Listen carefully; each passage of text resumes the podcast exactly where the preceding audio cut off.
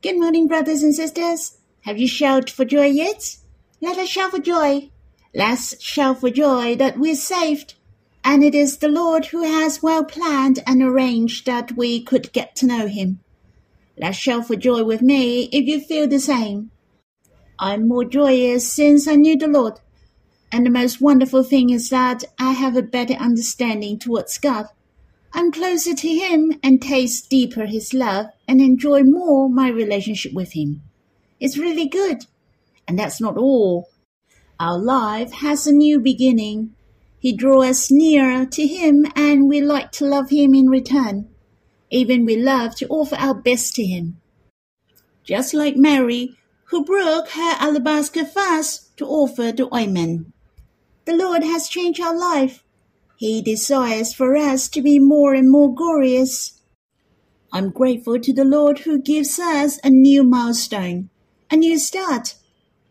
I would like to give thanks to the Lord. I have chosen a hymn in God's Family Hymnal, the first, Song 49, the Echoes of Thanksgiving. Should we sing this song? But there's no English version, so we'll read the translation. When I recall my journey in the past, He surely loves me. He surely loves me. When I was in the land of wilderness, He encircles me. He cares for me and keeps me. He keeps me as the apple of his eye. Who is greatly loved by God like me? He is gracious to me indeed. When my midst was stirred, the Lord's gracious hand the Lord's gracious hand, just like He is spreading out His wings, bearing me on His pinions. He put me in His bosom of love and laid His right hand on me. Whisper to me, I have searched you and known you. You are in my heart. Lord, your love hath melted my heart. O oh, my beloved, O oh, my beloved, I am willing to break my fast offer all the ointments to you.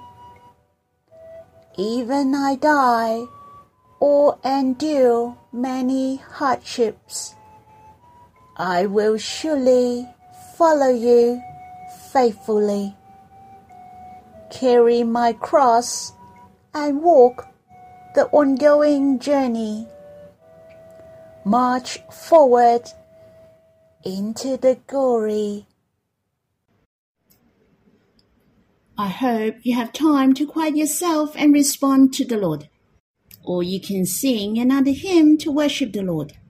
Let's have some time to be with Him face to face. So you can stop the recording and we'll read the Bible when you're done. May the Lord bless you. Brothers and sisters, we will read in Psalm 17, a prayer of David. Hear a just cause, O Lord Attend to my cry. Give ear to my prayer from lips free of deceit. From your presence let my vindication come. Let your eyes behold the right. You have tried my heart. You have visited me by night. You have tested me, and you will find nothing. I have purposed that my mouth will not transgress. With regard to the works of man, by the word of your lips I have avoided the ways of the violent. My steps have held fast to your paths. My feet have not slipped. I call upon you, for you will answer me, O God. Incline your ear to me. Hear my words. Wondrously show your steadfast love, O Saviour of those who seek refuge from their adversaries at your right hand. Keep me as the apple of your eye. Hide me in the shadow of your wings. From the wicked who do me violence, my deadly enemies who surround me. They close their hearts to pity. With their mouths they speak arrogantly. They have now surrounded our steps. They set their eyes to cast us to the ground. He is like a lion eager to tear, as a young lion lurking in ambush. Arise, O Lord, confront him, subdue him. Deliver my soul from the wicked by your sword. From man by your hand, O Lord, for man of the world whose portion is in this life. You fill their womb with treasure. They are satisfied with children, and they left their abundance to their infants. As for me, I shall behold your face in righteousness. When I awake, I shall be satisfied with your likeness. We guessed David was sorted by Saul in Psalm 17. He was misunderstood and accused. He was humiliated and nobody was his help. It was written when his life was in danger and became a fugitive. He called upon the protection of God. He hoped God had justice on him and saved him. The title of this psalm was a prayer of David, also in Psalm 17, Psalm 86, Psalm 90, Psalm 102, and Psalm 142 are the Psalms of prayer. David wrote the Psalm, Psalm 17, Psalm 86, and Psalm 142 are his Psalms. Let me share a few impressions with you. First of all, David asked God to incline his ears to hear his prayer from the beginning. In fact, he had full confidence he firmly believed that God would hear his prayers for sure. For David mentioned God couldn't find any wrong in him, whether it was his speech or deeds. Having said that, definitely not that David was haughty, but he has the confidence he was just telling the truth.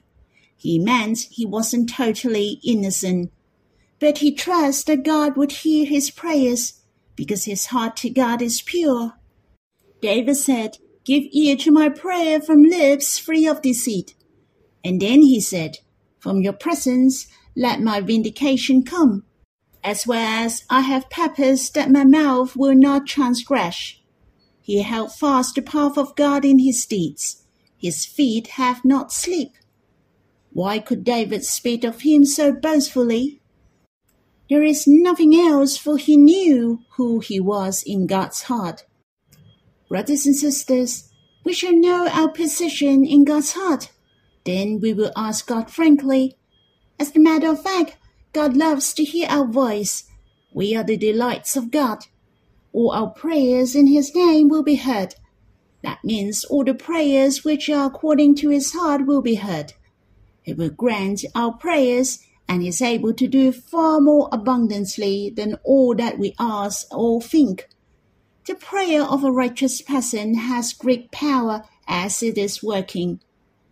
Verse 1 and verse 6 in this psalm speaking of God will incline his ear to hear our prayers. Thus we shall delight to proclaim our prayers before him, to pour out our hearts to him, to call upon his name. We shall not be afraid, for God is our Abba. When we pray, Abba is happy to give us the good things. God will incline his ear to us.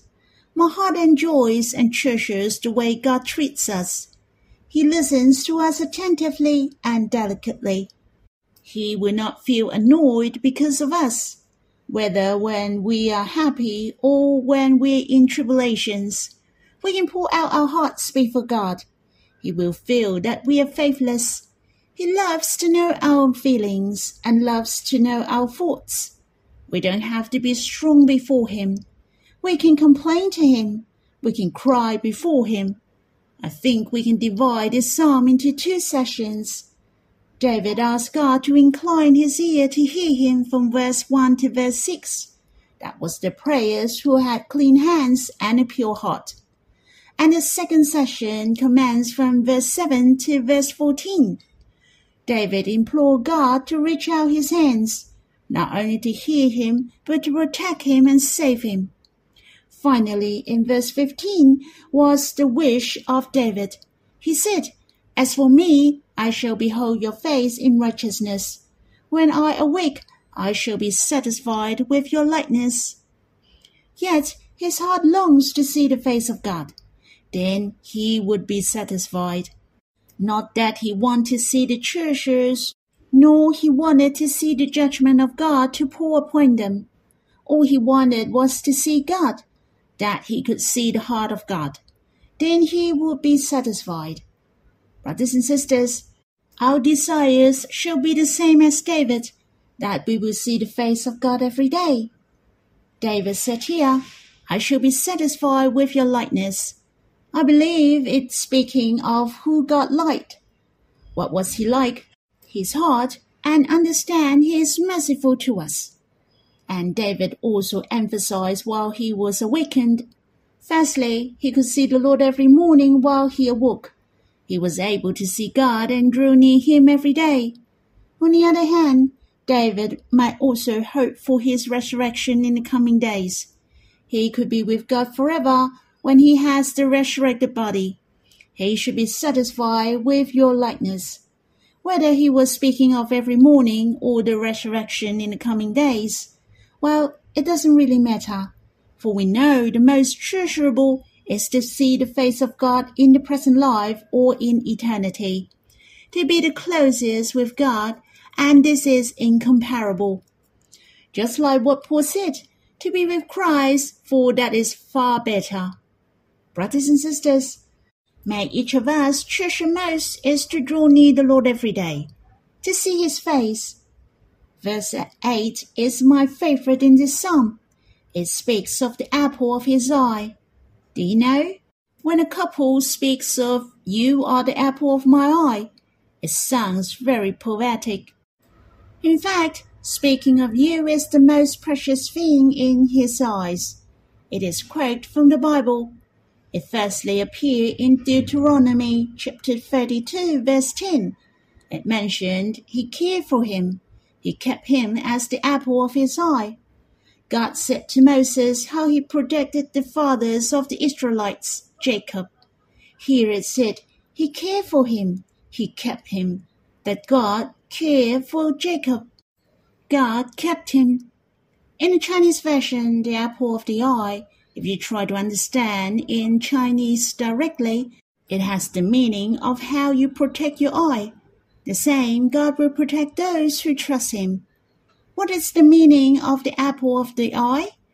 In Lamentations chapter 2 verse 18, it has the same meaning as that of the eye. Hence, when we're explaining in Psalms 17 verse 8, keep me as the apple of your eye, that God will protect us like how we protect our delicate eyes. There are orbits. Our eyeballs are hidden in the orbits that's for the protection and the eyelids, eyelashes, and eyebrows, etc. All these are the protection of our eyes. Human has natural reflections for eye protection. Here it is mentioned, it is also a natural thing for the protection of God. It's so precious. God knows how delicate we are. He keeps us as the apple of his eye. On the other hand, God keeps us by many methods through he kept us as the apple of his eye. I'm grateful to God who keeps us tenderly. We're in his good and caring hands. Thus we shall be at ease. I like to meditate and enjoy this verse with you deeper. What is the meaning of the apple of his eye? It has mentioned the apple of his eye in the Bible five times.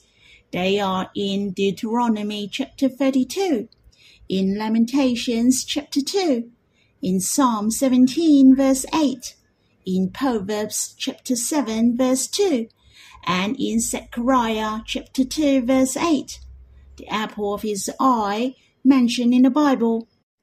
If you refer to it in Hebrews, it is directly translated as little man of the eye. Let's think. It's quite significant. If we said we are the apple of God's eye, then we are saying that we're the little man in the eyes of God. In other words, when God is looking at us, it seems our image is reflected in the eye of God. There is the shape of us. God is so great. He is looking at everyone who is living in the world. You and me are in His eye. He is attentive to us. He remembers our words, our every move. He is safeguarding us. He will not turn His eye away from us.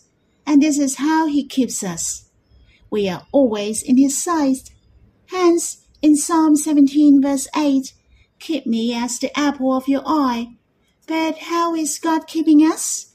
This verse tells us that His attention is on us in order to protect us. God is gazing at us sweetly. We are always in His heart. We're in His eye and in His heart. We're the center of His eye and in His heart. I like to have a response to the Lord. I like to tell the Lord that not only I'm the apple of your eye, but you are the apple of my eye as well. For I have him in my eye. I have him in my thoughts, and my spiritual eye is looking at the Lord. I'm focusing on him in my life. Brothers and sisters, let us encourage each other that we shall focus on the Lord. We shall calibrate the direction of our life every day to focus on the Lord, then we know what is the purpose of our life. If we lose our focus, then we cannot see things clearly. If our life has no goal, then we don't know the direction and target in life. Brothers and sisters, let us enjoy we are the apple in the eye of God. We have gained the perfect protection of God. Yet, I hope God is the apple of your eye. May the Lord bless us. I hope you can continue to draw near the Lord, to stay with His presence. May the Lord bless you.